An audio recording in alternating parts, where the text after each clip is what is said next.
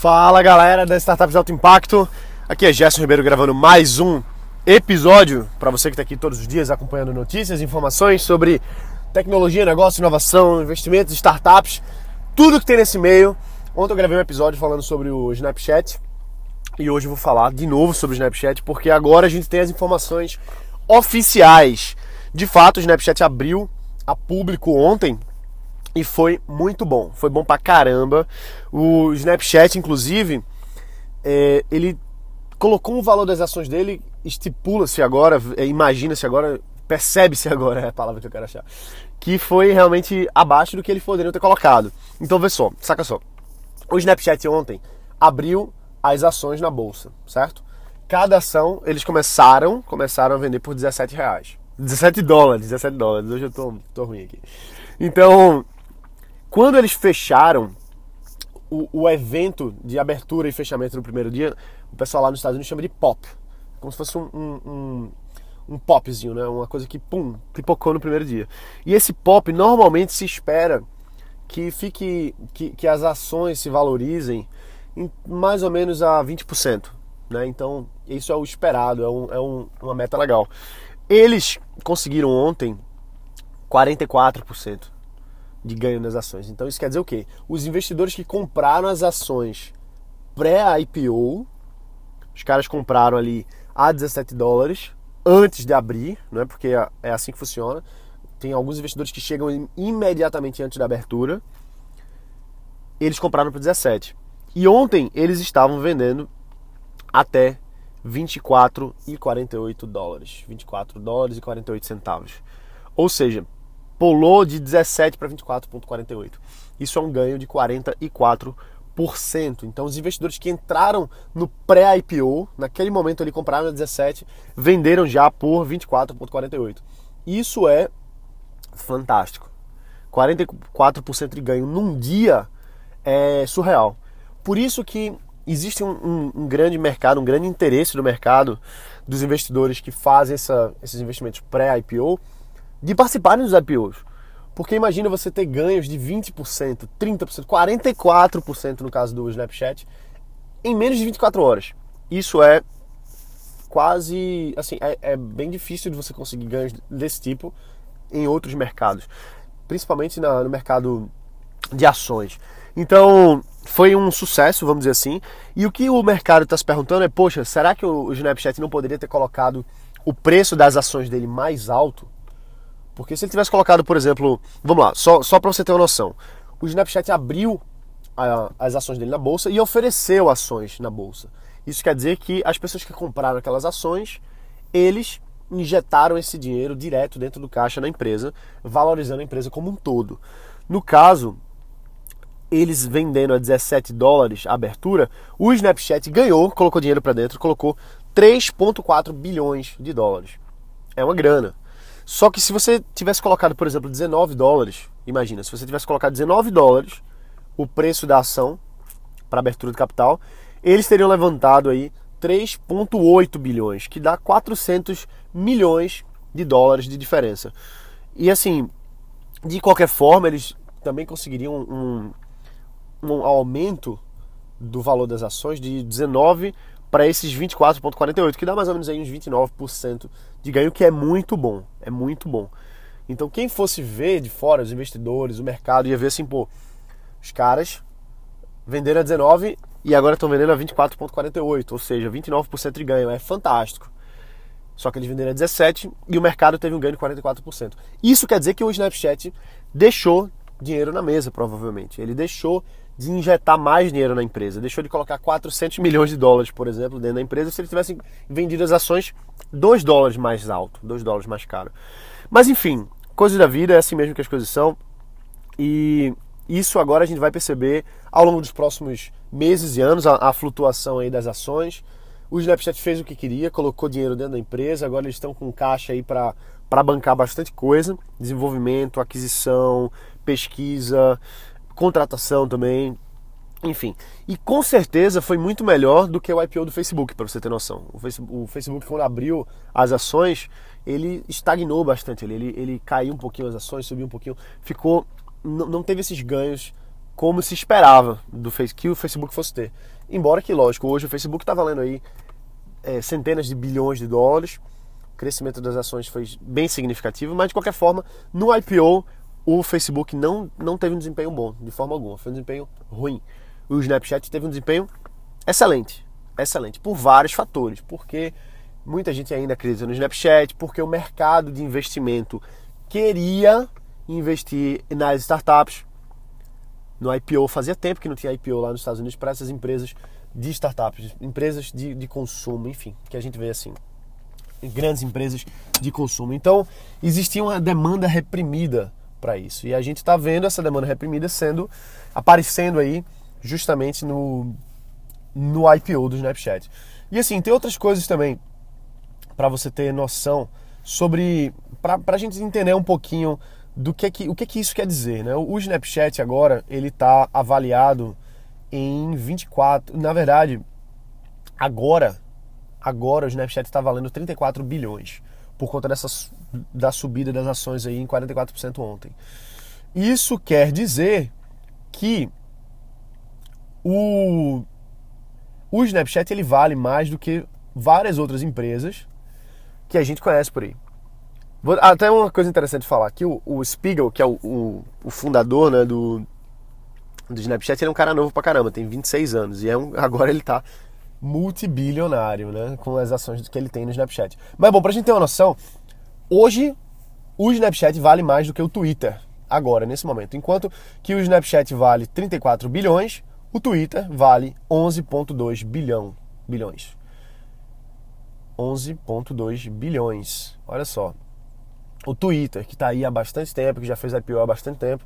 O Twitter que ainda hoje ele está sofrendo várias coisas de crescimento de base de usuários, monetização, mas o Twitter está aí há bastante tempo, a gente já conhece, é uma febre nos Estados Unidos principalmente, aqui no Brasil menos, mas muita gente usa também. E agora o Snapchat já vale, no mercado já vale mais do que o Twitter.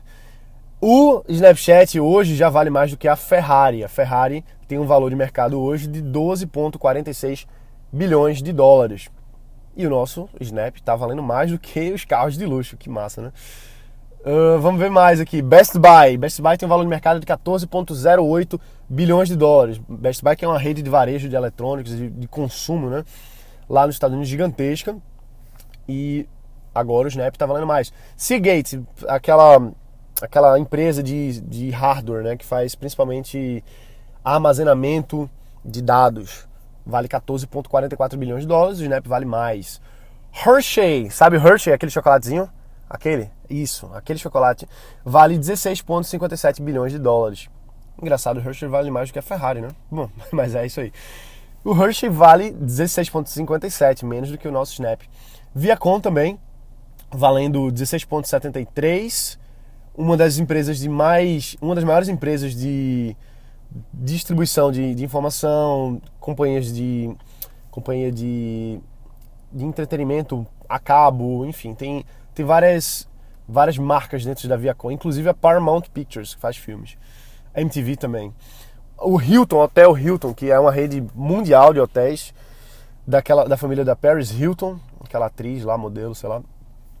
o Hilton vale 19,18 bilhões de dólares e tem uma rede de mais de 4 mil hotéis. Imagina só. Olha só o que uma startup tem capacidade de ser maior. Um aplicativo, lógico, lógico, que tem uma carga pesadíssima em cima de um aplicativo do ponto de vista de análise de comportamento de usuário, desenvolvimento de software, tecnologia proprietária, tem muita coisa, eu sei. Mas mesmo assim, é impressionante a gente perceber que uma aplicação, uma coisa completamente na nuvem, uma coisa que não é física, ela vale mais do que 4 mil hotéis e resorts no mundo inteiro. Imagina só isso.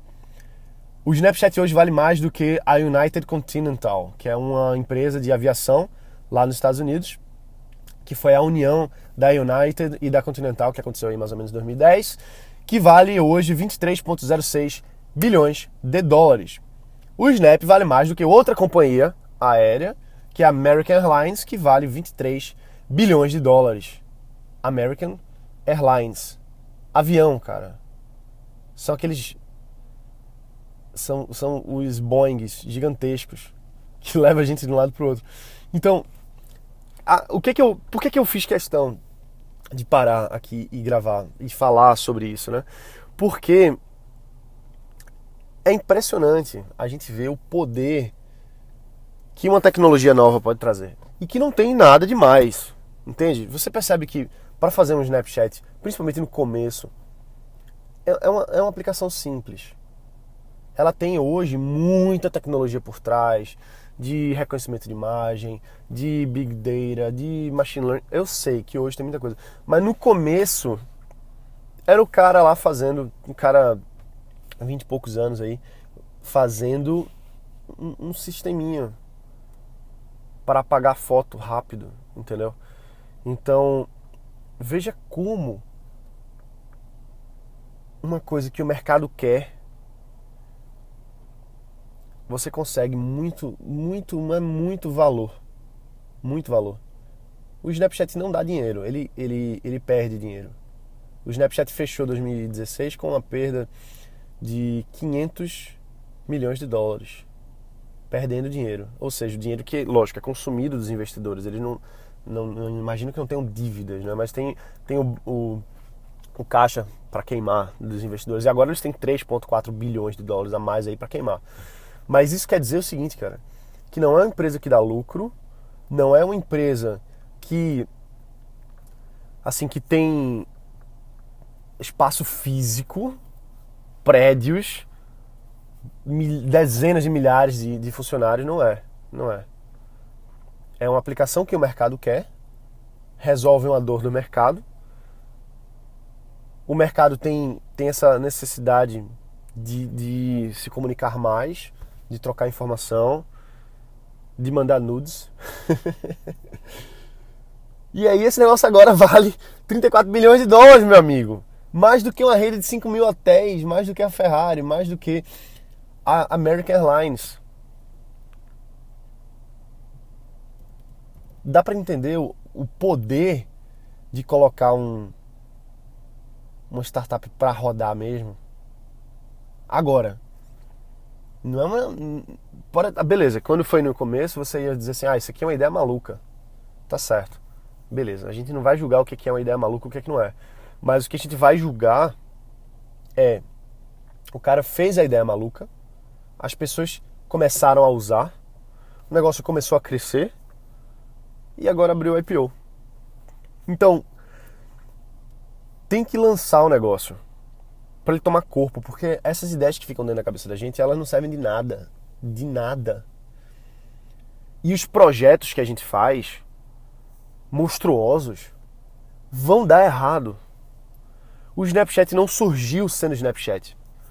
O Snapchat era uma aplicaçãozinha ruim que o cara fez, que o Spiegel botou para rodar. Mas era um negócio ruim, era feio, mas os amigos dele usaram, os outros amigos usaram, e aí começou a, a crescer. E não foi da noite pro dia. Não foi da noite pro dia. Faz anos que esse cara tá trabalhando nisso. E sempre melhorando a experiência, sempre pensando estrategicamente. O cara disse não à oferta de 4 bilhões de dólares do Facebook, anos atrás.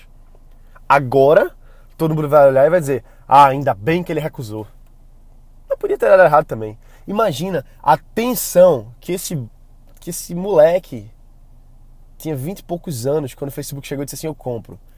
Imagina por dentro o cara pensar assim: pô, eu posso sair daqui agora multimilionário, bilionário, eu posso sair daqui agora com dinheiro no bolso. E ele disse: Não vou. Imagina a decisão do cara. Não foi fácil, não, meu amigo. Não é fácil. E nem sempre dá certo também, entendeu? Não é porque tá dando certo pra caramba pro, pro Snap que, que sempre dá certo, não. Tem muitos casos de fracasso por aí.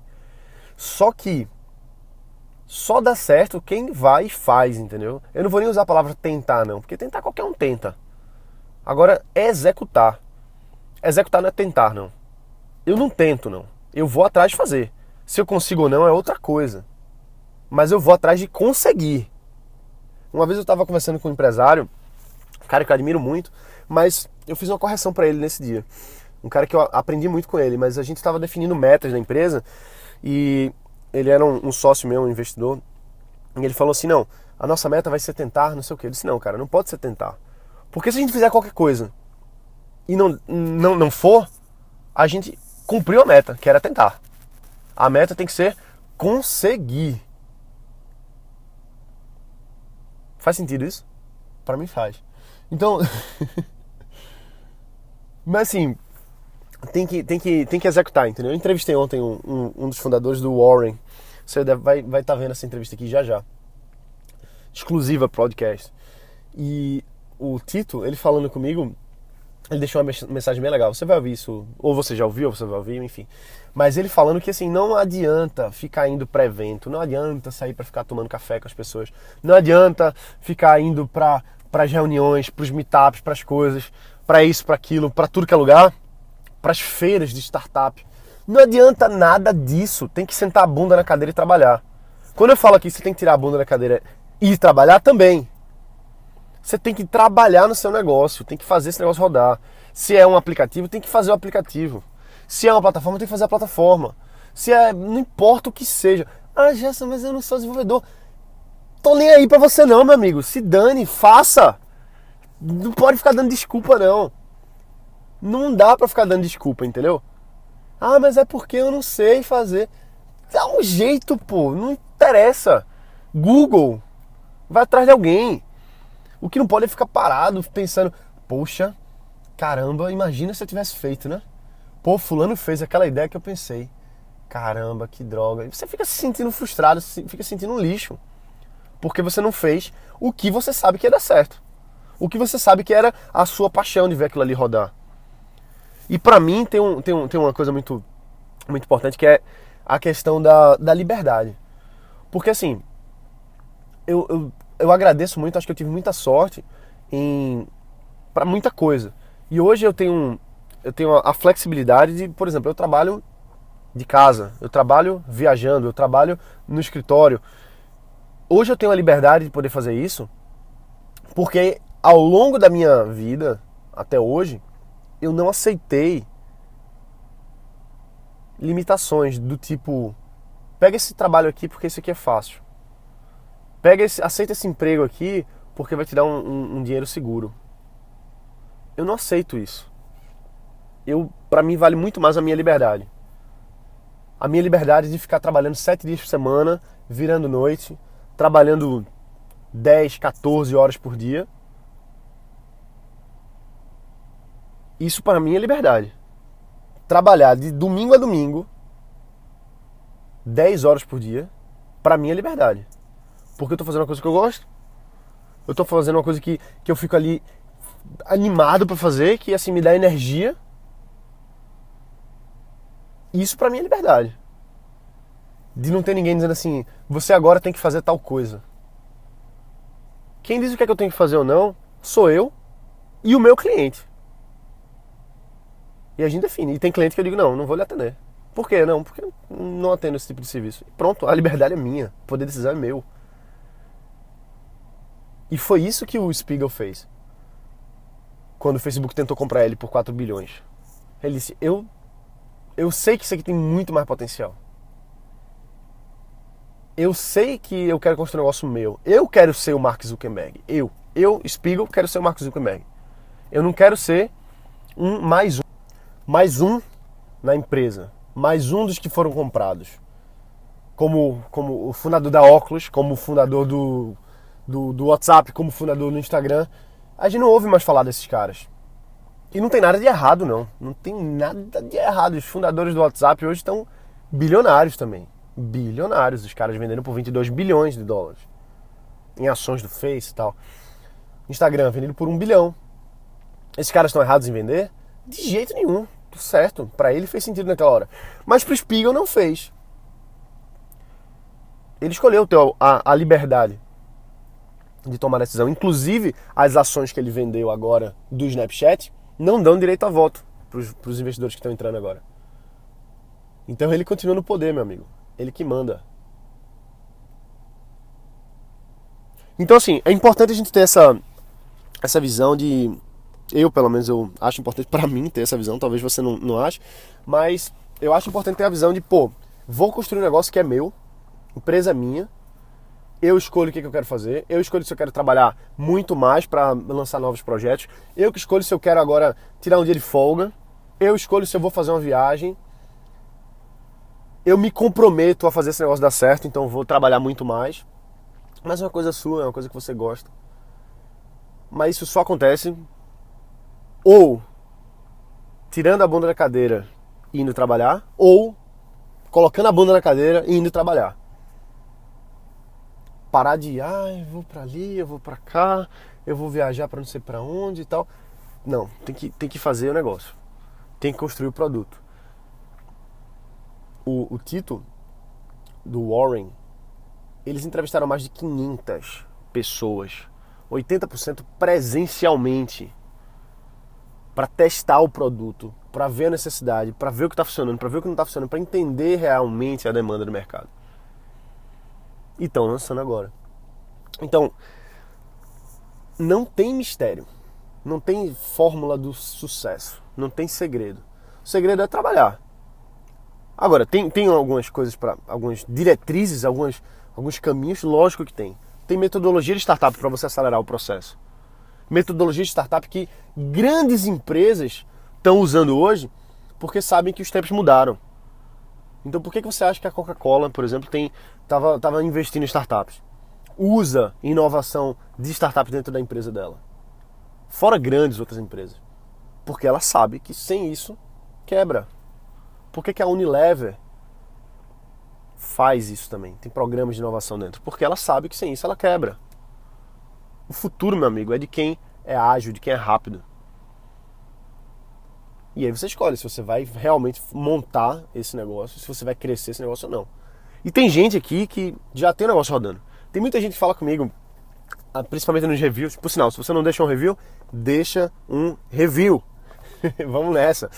E muita gente deixa review falando assim, pô, Gerson, eu já acompanho e tal, eu, eu tenho empresa já há bastante tempo, mas essa informação aqui vale a pena acompanhar.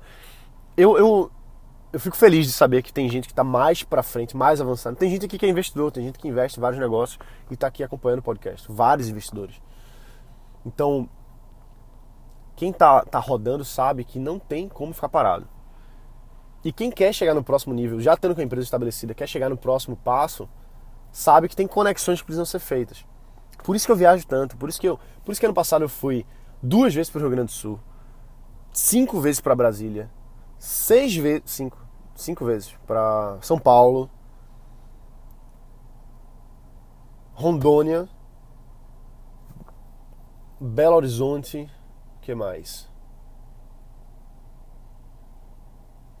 Estados Unidos, Inglaterra, Luxemburgo, Portugal. Porque eu sei que essas conexões que eu faço nesses lugares, eu sei não, porque de fato empresas surgem com isso.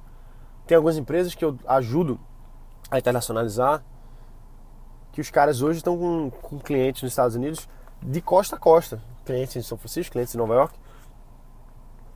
Justamente porque essas conexões são tão importantes. Então, independente de qual fase o seu negócio está, só vai para frente quando você para com medinho de, de, crescer e vai fazer. Independente se você é investidor e está com medo de investir no próximo negócio, independente se você já tem uma empresa e está pensando o que é que vai ser o próximo projeto, qual que vai ser a nova, a nova fonte de receita da sua empresa, seja você que está com a ideia na cabeça e ainda está com medinho de colocar em prática. Medinho não leva nenhum desses três casos para frente. Então é isso aí, galera. A gente se vê aqui amanhã. Foi um prazer falar com você hoje. Eu fico muito animado com essa essa mudança aí no Snapchat, essa, esse novo passo para eles. Não, não gosto mais tanto do Snapchat, usei uma época, mas não, não rodou muito comigo. Mas eu gosto de acompanhar, acho legal o que eles estão fazendo. É isso aí, então vai lá, deixa um review, por favor, ajuda muito quando você deixa o seu comentário sincero lá no, no podcast Startup de Alto Impacto no iTunes. Isso ajuda demais, eu fico muito feliz, acompanho todos, leio todos. Tem gente que diz assim, Gerson, é, eu sinto como se você fosse um amigo meu, porque eu te ouço todo dia indo, indo malhar, indo correr, indo lavar o prato. E eu, eu me sinto amigo de vocês também. Assim, eu tenho um carinho especial pelo podcast, não, não sei porquê, mas acho que é porque aqui eu consigo ser mais sincero, sabe? Eu, não que no YouTube eu não seja sincero, mas no YouTube, por exemplo, eu, eu tenho que, sei lá, tem a câmera e, e aqui é, é, mais um bate-papo mesmo, entendeu? É como se eu estivesse falando com você diretamente para você. Lá também, mas aqui é, aqui é a gente. Você que é daqui do podcast, você sabe que, que aqui tem, um, tem uma coisa diferente. Então é isso aí, deixa o review que faz toda a diferença, me ajuda muito, eu fico muito feliz, me anima a continuar com esse projeto, avançando e crescendo cada vez mais. Beleza? Um abraço, bota para quebrar e a gente se vê aqui amanhã. Valeu!